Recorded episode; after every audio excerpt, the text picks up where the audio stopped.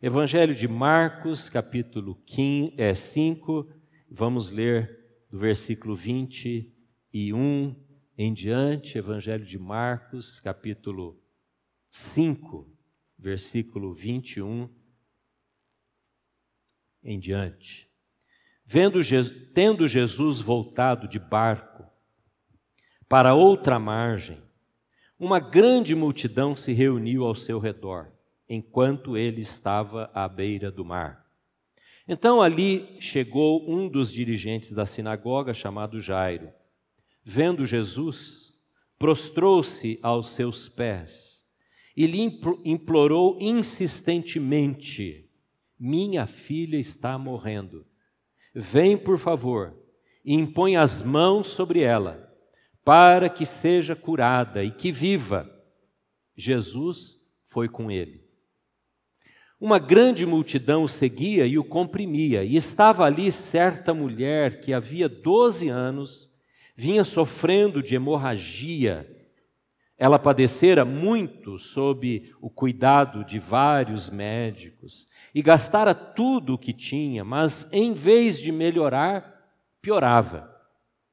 Quando ouviu falar de Jesus, chegou por trás dele, no meio da multidão, e tocou em seu manto porque pensava: se eu tão somente tocar em seu manto, ficarei curada. E imediatamente cessou a sua hemorragia e ela sentiu em seu corpo que estava livre do sangramento ou do sofrimento. No mesmo instante, Jesus percebeu que dele havia saído poder. Virou-se para a multidão e perguntou: quem tocou em meu manto? Responderam os seus discípulos. Vês a multidão aglomerada ao teu redor e ainda perguntas: Quem tocou em mim? Mas Jesus continuou olhando ao seu redor para ver quem tinha feito aquilo. Então a mulher, sabendo o que lhe tinha acontecido, aproximou-se prostrou-se aos seus pés e, tremendo de medo, contou-lhe a verdade. Então ele disse: Filha, a sua fé a curou, vá em paz e fique livre do seu sofrimento. Baixe sua cabeça mais uma vez. Amado Espírito Santo, nós dependemos da iluminação sobre as nossas mentes, sobre os nossos sentimentos e emoções agora, sobre o nosso espírito que quer e deseja ter comunhão contigo, ó Pai. Nós precisamos nesta hora da ajuda, da presença, do ministério iluminador, ensinador do teu espírito, para que esta palavra se torne tão vida, tão viva em nós, que nos transforme para sermos mais parecidos com Cristo. Em nome de quem oramos. Amém. Amém. Esta série tem esse título que está aqui. Nós vamos ver durante esses, essas próximas semanas algumas perguntas que Jesus fez às pessoas, aos seus discípulos. E neste, nesta leitura nós já vimos nitidamente Jesus fazendo uma pergunta àquelas pessoas que estavam ao lado dele, e a pergunta que Jesus fez foi: Quem tocou em mim? Quem tocou nas minhas vestes? Quem me tocou, Jesus? Indagou no meio daquela multidão. Quem havia tocado em Jesus, você viu a história, era aquela mulher que há 12 anos vivia no sofrimento, na enfermidade de uma hemorragia, que o texto diz um fluxo de sangue. Essa mulher tinha alguns problemas. O primeiro problema nítido, claro, ali é que era um problema de saúde. Essa mulher, imagina, 12 anos sofrendo este esta perda sanguínea, já era uma mulher enfraquecida, uma mulher talvez anêmica. Mas ela também tinha um problema religioso, porque na lei de Moisés, qualquer pessoa, especialmente as mulheres, que tivessem um fluxo de sangue, por, por exemplo, nos dias do seu fluxo normal da menopausa, ou é? da menstruação, desculpe. Ela não podia tocar em nenhuma pessoa, nenhuma pessoa. Ela não podia tocar nem mesmo no seu marido. Ela não podia ir ao templo ou passar em frente à sinagoga, porque era proibido religiosamente, porque a mulher com fluxo de sangue, assim como também uma pessoa que tivesse problemas na pele, eram consideradas impuras cerimonialmente. Então, eles não podiam participar das cerimônias religiosas. Essa mulher também tinha um problema financeiro. Diz o texto que ela já havia gasto todo o seu dinheiro à procura ah, da medicina para que fosse curada e não havia ainda sido assim curada, no versículo 26.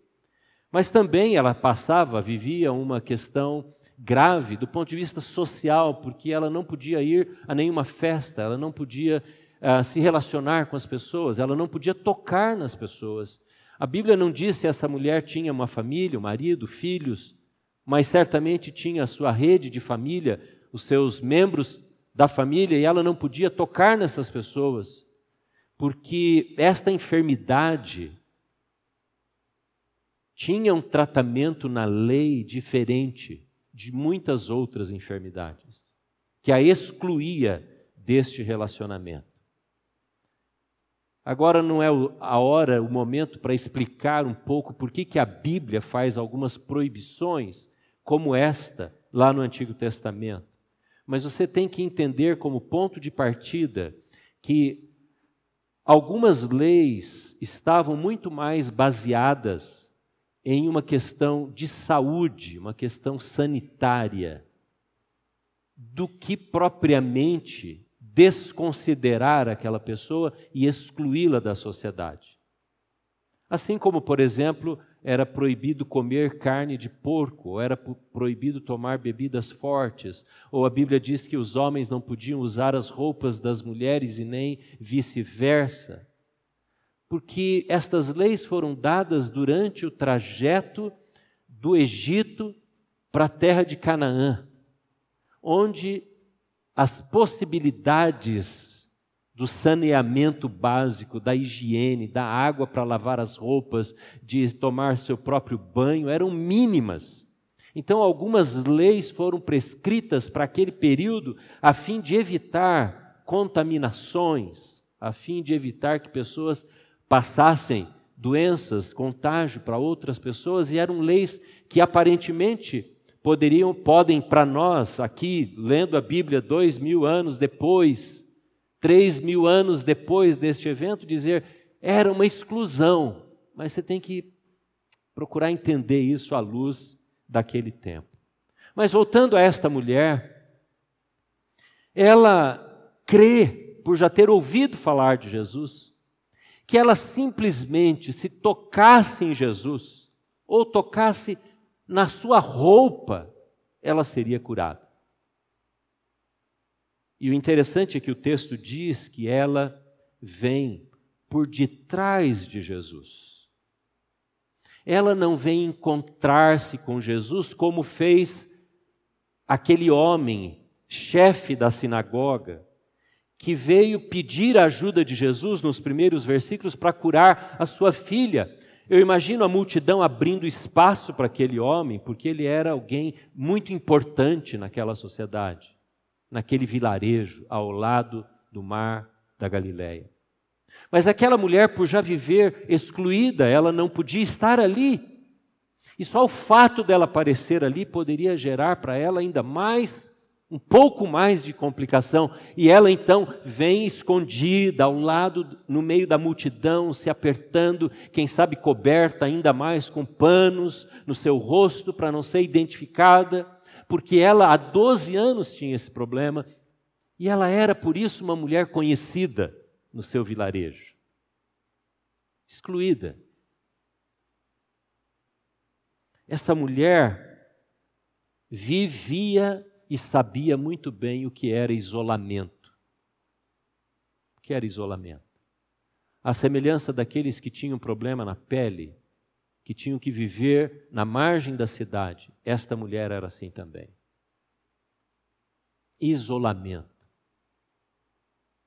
Isolamento hoje é uma doença para muitas pessoas. Algumas pessoas não estão se dando conta que elas estão indo na direção do isolamento e da enfermidade. Eu quero dizer uma coisa a você que tem idosos na sua casa no seu convívio, talvez os seus pais, talvez os seus avós ou alguém da sua família.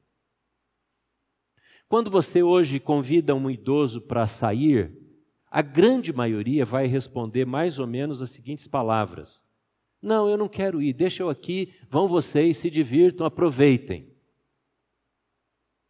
E às vezes nós que podemos ter uma ação muito mais intencional de cuidado, nos acomodamos nesta palavra dada pelos idosos. E eu quero incentivar você, eu quero dizer a você que você está cometendo um pecado, entre aspas. Se você é dessas pessoas que não se esforça por pegar os seus idosos e trazê-los ao culto. Porque você pode estar contribuindo com uma enfermidade que pode chegar a qualquer hora, a depressão, devido a este isolamento. Mas eu não falo apenas de idosos, eu falo também de adolescentes, eu falo de casais, eu falo de qualquer idade. E agora, talvez você que nos acompanha pela internet ou vai ouvir isso depois, essa oscilação que nós nos acostumamos da frequência da igreja, dos cultos, da adoração pública. Eu venho domingo, falto dois. Eu venho uma vez por mês e tenho outras atividades no mesmo horário do culto que são importantes para mim. E esta oscilação entre ir e vir vai nos tornando tão acomodados que nós vamos vivendo sem ter hemorragia alguma, usando metaforicamente aqui, como essa mulher alheia, à parte, deixada de lado. E nós estamos deixando de lado a nossa convivência com as pessoas. Nós estamos acomodados como sociedade, como igreja. Eu não estou dizendo isso para você que está aqui, eu vejo que você, ah, se você está aqui é porque há um interesse, um desejo, mas eu quero que você abra os seus olhos para aquilo que está acontecendo ao nosso lado. E o esforço que nós precisamos ter, como famílias, para desisolar, para retirar do isolamento pessoas que nos são queridas, são importantes para nós. Eu estava lendo uma reportagem esses dias sobre o projeto do governo do estado de São Paulo que tem implantado em algumas cidades, e deveria já ter aqui na nossa cidade também, grupos de conversa, grupos de terapia, mais ou menos como a gente vê nos alcoólicos anônimos, AA, para ajudar pessoas que estão à beira da depressão, que estão já em depressão, estão por causa do isolamento, vindo lá da Covid e tudo mais, para gerar saúde nessas pessoas, para oferecer oportunidade. E aqui eu quero falar de você como membro da igreja e como participante de uma comunidade que ama Jesus e que deve amar as pessoas. O que é que você tem feito? O que, que nós temos feito para atrair pessoas? Mas não aquelas que estão aqui só do nosso lado, mas aqui estão isoladas, isoladas, distantes você que é membro da igreja, participa aqui, pense em pessoas que estão lá, como a exemplo desta mulher, separada. O que causava nesta mulher este isolamento era esta enfermidade. Mas o que, que causa nas pessoas possíveis isolamentos e afastamentos? A lei dizia para essa mulher: você não pode estar aqui, você não pode estar ali. A camada mais superior, mais externa para esta mulher era a lei, os costumes da sociedade. Era a consciência que ela tinha que ela não deveria estar ali. Mas haviam outras camadas abaixo desta.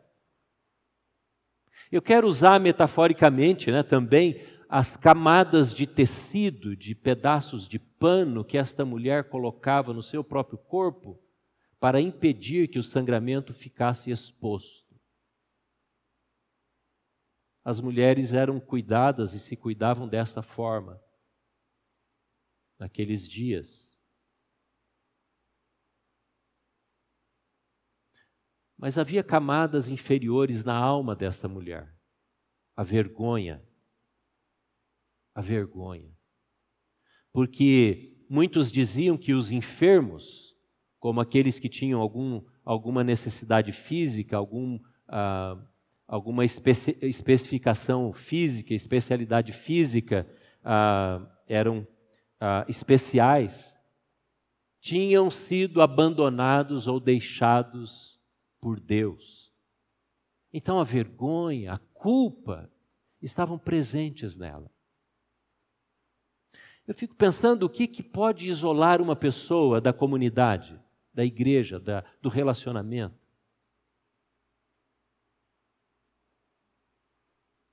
Uma pessoa que foi de alguma maneira ofendida,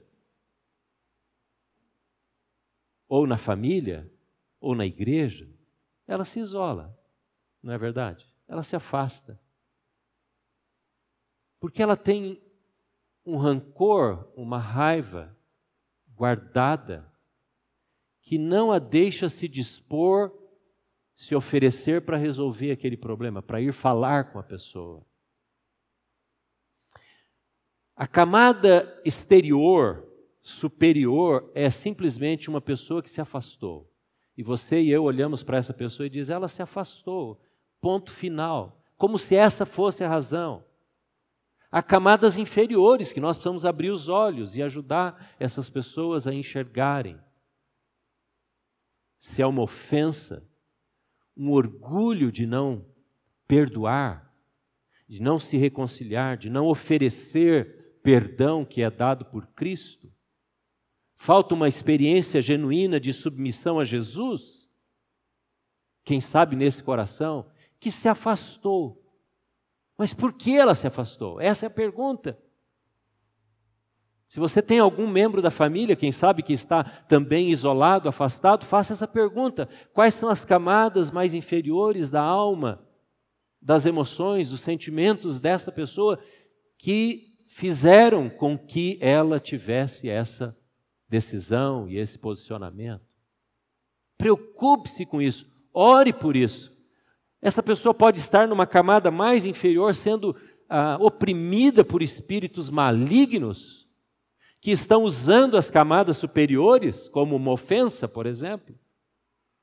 E ela então, como diz o livro que eu mencionei esses dias aqui, A Isca de Satanás, que eu recebi da Helen para ler e, e, li esse livro e eu recomendo a você, A Isca de Satanás, Como Lidar com Ofensas, esta camada superior esconde aquilo que está por trás por baixo.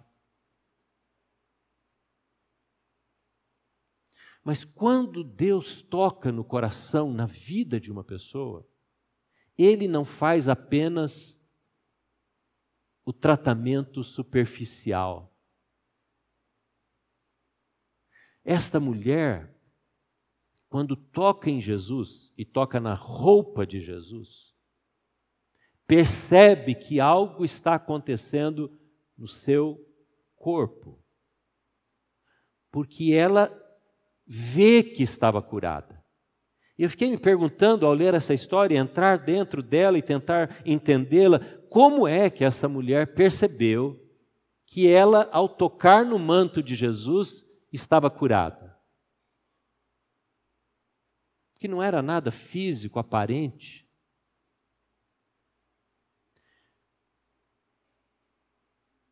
Talvez ela tenha sentido um calor da presença de Deus, da presença do poder de Jesus, eu não sei. A Bíblia não diz, a Bíblia diz que imediatamente ela se viu curada. Isso aconteceu em outros momentos, em outras circunstâncias, Jesus curou pessoas e elas imediatamente foram curadas. E me fez lembrar de uma história que aconteceu com a minha sogra, mãe da Jane. Minha sogra e meu sogro foram ser voluntários na missão Caiuá, isso há muito tempo atrás, mais de 60 anos atrás. E a minha sogra estava grávida, estando lá na missão Caiuá, em Dourados, lugar onde os nossos jovens foram há pouco tempo atrás, em julho. E ela ficou doente. E os médicos da cidade que trataram dela disseram que a deformação do feto era inevitável e que e a recomendaram que ela tirasse o bebê. Mas ela e o meu sogro não quiseram fazer isso e começaram a orar. E foram atendidas por ela foi atendida por também dois médicos que eram missionários ali na missão Caiuá. E uma noite ela estava dormindo e teve uma experiência com Deus. E ela contava isso para nós. Ela teve uma visão de uma criança chorando ao longo, longe, bem longe, um choro de bebê. Bem longe. E ela ouvia aquele sonho, aquele choro no sonho, mas ao mesmo tempo ela viu uma mão muito grande, muito maior do que a mão de um ser humano né, comum. Uma mão que pegou aquele bebê e colocou todinho aqui na palma da mão. E o bebê parou de chorar. E ela contava essa história, não é, Jane, para nós. E o bebê que estava dentro dela, que havia sido já anunciado, né, prognosticado como um bebê que iria ah, nascer com problemas sérios. De fato, a gente sempre brinca lá na família que é o maior, o mais forte, talvez o mais bonito dos homens, porque, lógico, as mulheres, vocês já sabem quem é, né? E o que logo cedo começou a ganhar mais dinheiro. E ele ganhou o nome em homenagem, em honra ao médico que um dos médicos, né, que cuidou dele, os dois médicos, né? Um era Nelson, o outro era Antônio. E ele se chama Nelson Antônio. Quando Jesus vem e toca numa pessoa, ele não quer tratar apenas da superfície, mas ele quer ir lá no fundo. Se você se contenta apenas com a superfície, nós precisamos olhar para o exemplo desta mulher e de Jesus. Se a sua oração é apenas por saúde física, e você não ora e nós não oramos por um trabalho do Espírito Santo enquanto nós estamos enfermos, e o que é que Deus quer ensinar para a gente, nós estamos apenas tratando da superfície. E perdendo a oportunidade que Deus quer realizar e, e o que Ele quer fazer no mais profundo do nosso ser. Se a sua oração na sua casa pelos seus filhos é apenas para que ele tenha é, sucesso, seja bem sucedido, é, tire notas boas, é, coisas desse tipo, Convido você a olhar para essa mulher e ver o que Jesus fez com ela. Quando Jesus se vê tocado por aquela mulher, a impressão que eu tenho, a ideia que eu tenho lendo esse texto é que ele, lógico, sabia quem é que havia tocado. Aquela pergunta era retórica de Jesus, porque ele tinha um objetivo.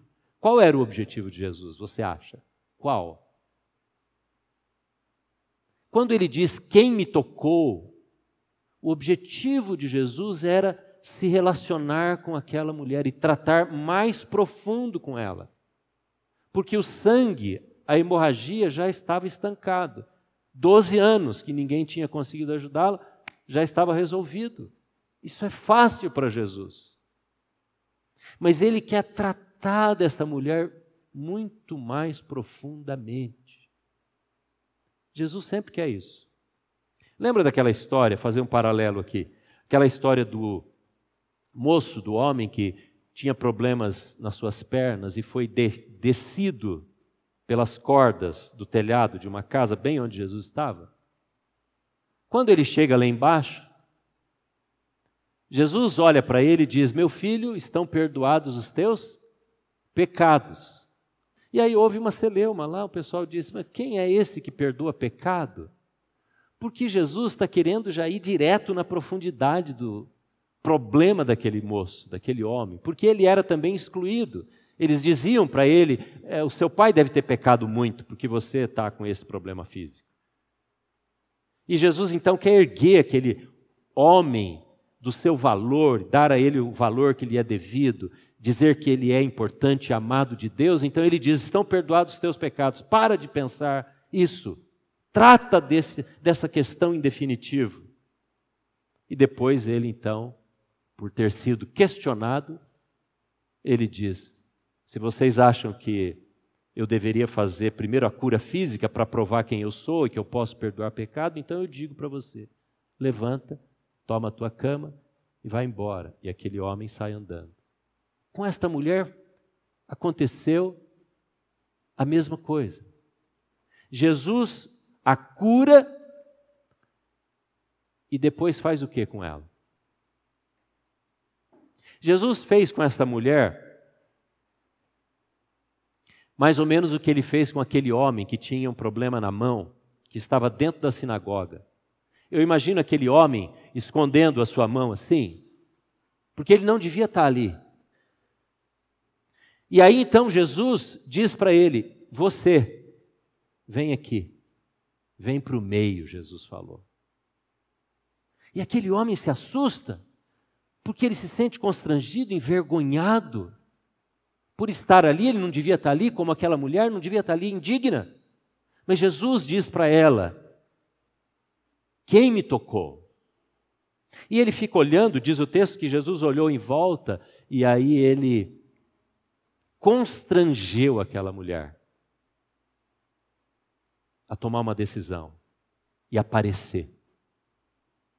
Irmãos, é maravilhoso quando o Espírito Santo nos constrange. E aí você sai da sua casa, sai do seu conforto e diz assim: Eu preciso conversar com aquela pessoa, eu preciso pedir perdão para ela. Que constrangimento extraordinário. Porque esta função do Espírito Santo, nos apontar o pecado, nos fazer confessar, reconhecer, reconciliar. É duro fazer isso. Às vezes é vergonhoso fazer isso. Mas expor o pecado, expor o problema, é assim que nós somos sarados.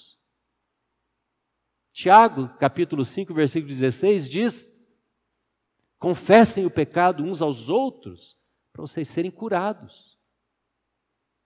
Não é confessar só para Deus tem que confessar para quem eu ofendi. Tem que dizer, tem que expor, tem que buscar a hora certa. Se você não sabe a hora certa, peça ajuda para alguém que possa te orientar. E o que Jesus faz com aquela mulher é dar oportunidade para que ela seja restaurada perante as outras pessoas. Ele diz: Quem me tocou? E ela, constrangida, vem, se apresenta diante de Jesus. Olha o que diz aí no versículo 30 e 2. Mas Jesus continuou olhando ao seu redor para ver quem tinha feito aquilo. Então a mulher, sabendo o que lhe tinha acontecido, aproximou-se de Jesus.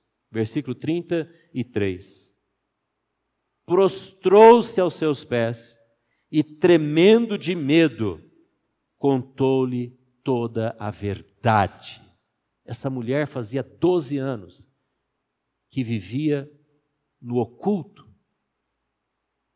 vivia escondido. E isso é uma tentação, é um problema para muitas pessoas que vivem no oculto, às escondidas. Homens que têm problema com pornografia e nem a esposa sabe que já se afastaram dela, homens que já não a querem mais, não querem mais as suas esposas, porque esta, este dano psíquico, cerebral, já foi num nível tão alto que fez com que eles se afastassem das suas esposas. Homens que perderam interesse por um relacionamento real com uma mulher. Não tem interesse, não se aproximam, nem pensam no casamento, porque estão afundados na pornografia, mas é oculto. Esta praga, essa desgraça que tem atingido grande parte dos homens grande parte, começando com pré-adolescentes. Mas quando Jesus quer tratar, ele quer expor não para envergonhar, mas para libertar. E quando aquela mulher vem perante Jesus, vem tremendo de medo. Eu fico pensando, irmãos, às vezes falta em nós tremer de medo diante do Senhor. Seria às vezes muito bom se tivéssemos medo de Deus. Nossa, que coisa estranha. Medo, temor do Senhor. Não medo que nos afasta, que causa pavor, que nos distancia, mas medo que gera em nós a percepção a quem nós estamos servindo, a nós mesmos ou ao Senhor Jesus falta este temor que houve naquela mulher. No caso dela é porque ela foi pega num erro, não é? Ela não devia ter, estar ali. Ela devia estar bem longe, vendo tudo de longe. Então ela se ajoelha perante Jesus, eu imagino, pronta já para dizer: Me perdoa, eu não devia estar aqui envergonhada diante da, dos seus conterrâneos ali. Mas antes dela dizer qualquer coisa, Jesus resolve o problema, porque a chama de filha. Ele a chama de filha. Não há sangramento que impeça Jesus de chamar gente de filho de filha. Não há pornografia, não há pecado, não há amargura, não há rancor, não há nada que possa nos afastar deste tratamento de Jesus para conosco, que nos chama de filho. Nós vimos sobre isso nesses dois últimos domingos. Filha, diz Jesus para ela, a sua fé a curou. Veja que Jesus não está tratando de pecado, Jesus não diz, a tua fé te salvou, ou perdoados estão os teus pecados, porque não era o caso. Ele diz, a tua fé te curou, vá em paz. Jesus está falando aqui em aramaico, mas o significado desta palavra paz é a mesma do hebraico, shalom. Shalom, que não é uma ausência de problema, mas é, é um estado de alma, de contentamento e de alegria que invade, perspassa toda a nossa nosso ser e todas as áreas da nossa vida. Shalom, ele disse para ela. Filha, fique em paz. Um dos problemas enormes que nós vivemos é a culpa, porque não tratamos devidamente as camadas do nosso ser, do nosso pecado. Não tratamos como devem ser tratados a nossa iniquidade, os nossos erros. Ela se aproxima de Jesus, toca na sua veste, é tratada por Jesus como filha. Quais são as camadas que podem estar presentes na sua vida? Para você descobrir quais são as camadas e ir se aprofundando naquilo que de fato está sendo necessário confessar e resolver perante Deus, você pode começar pela mais superior, mais visível. A mais visível. Vou te dar um exemplo. Se você está nessa situação de uma uma frieza, uma apatia espiritual, a sua vida devocional, a sua vida de oração, e aí você chega para Deus e diz: Deus, me anima mais, toca-me espírito. Você vem no culto, você fica emocionado, não é? Com louvor, e você sai daqui, mas na segunda-feira, durante a semana, continua a mesma coisa. A apatia, a indiferença, aquele amor ao Senhor e o desejo de ouvir a voz do Espírito estão nulos quase no seu ser. Mas você está lidando apenas com esta camada. E você pode pedir, Senhor, aviva a minha vida, aviva, aviva o meu relacionamento com o Senhor, mas vá um pouquinho mais profundo, vai um pouquinho mais para baixo. O que, que pode ter acontecido? O que, que nos afasta da comunhão com Deus? Pecados escondidos, relacionamentos quebrados como pode alguém dizer amo a Deus se não ama o seu irmão? A Bíblia diz isso. Então vá mais para baixo um pouquinho das camadas e diga: Deus entra mais fundo. Essa mulher estava trocando seus panos de higiene, de cuidado com a sua hemorragia há anos, mas não adiantava Jesus dar para ela a solução para ela trocar com mais facilidade aqueles panos, ter dinheiro não, Jesus tinha que curar dentro do seu útero, dentro do seu corpo. E Jesus toca profundamente a vida daquela mulher. Mas não somente a questão física, mas Jesus toca nas questões emocionais. E ela olha para aquele povo e diz: Agora eu posso ser livre. Ser livre. E eu imagino aquela mulher indo para as festas, indo para os encontros, abraçando as pessoas, depois que ela foi identificada como uma mulher que não mais padecia aquela enfermidade. Quais são as hemorragias que você vive hoje? O que está drenando a sua vida hoje? O que está drenando a sua espiritualidade? A sua alegria? O que está drenando a sua confiança em Deus, que Deus vai suprir as suas necessidades no seu trabalho, na sua empresa, no seu negócio? O que está precisando acontecer dentro e não apenas nas circunstâncias externas?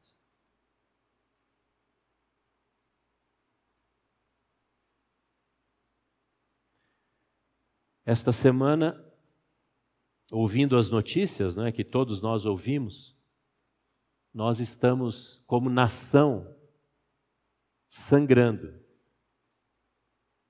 E eu, quando li o voto da ministra da Suprema Corte sobre o aborto, eu disse, eu pensei, orei comigo mesmo, disse, Senhor, tenha misericórdia, porque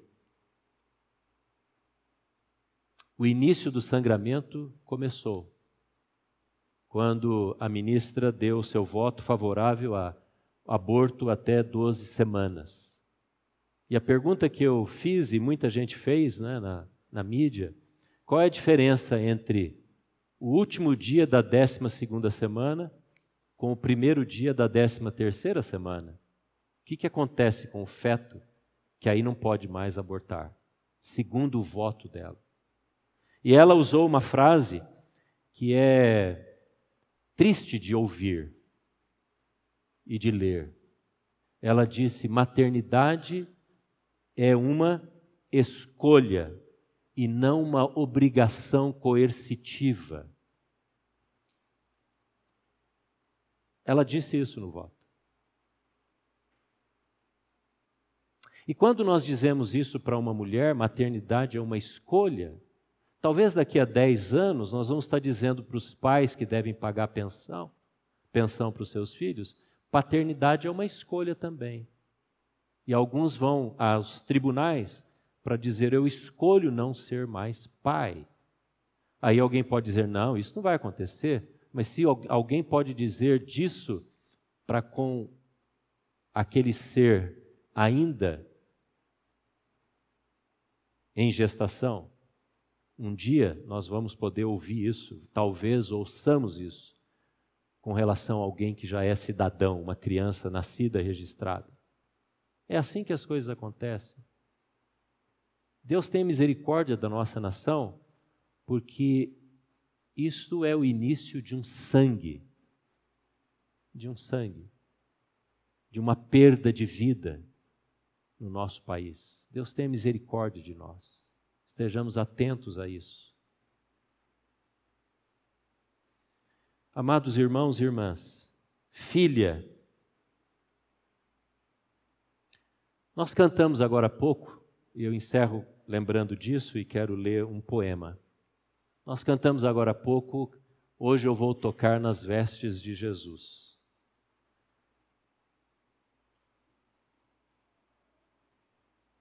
O caso desta mulher não foi quem não foi que ela foi tocada por Jesus.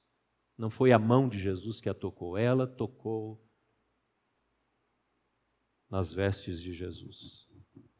Ouça esse poema. Uma mulher em uma igreja após ouvir uma meditação, um sermão, neste texto, ela escreveu o seguinte poema, eu leio para você. Quem me tocou era a voz do Mestre, e o coração da mulher bateu cada vez mais rápido, tremendo, ela foi e curvou sua cabeça. Eu o toquei, Mestre. Foi o que ela disse.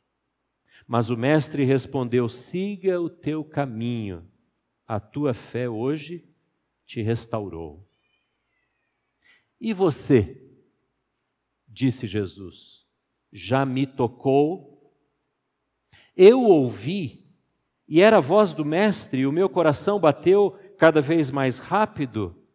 Você veio com a multidão para a casa de Deus, disse Jesus, mas eu não senti o seu toque quando você seguiu de volta o seu caminho.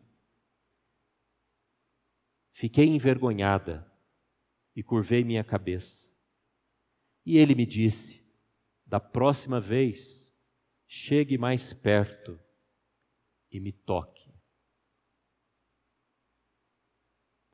Talvez você tenha vindo aqui e a gente vem aqui por hábito, por costume, por tradição, muitas boas razões, mas às vezes falta o propósito principal de tocar em Jesus, a exemplo do que essa mulher fez. Tocar em Jesus. Deixar Jesus chamar a gente para perto dele dizer: se mostre, se mostre. Deixa eu mudar a sua vida. Talvez a gente, ao sair daqui, poderia fazer como esta mulher, né? Eu vim, mas não toquei em Jesus. Eu não pus a mão em Jesus. Eu não pedi ajuda para Jesus. Não dei a minha vida para Ele.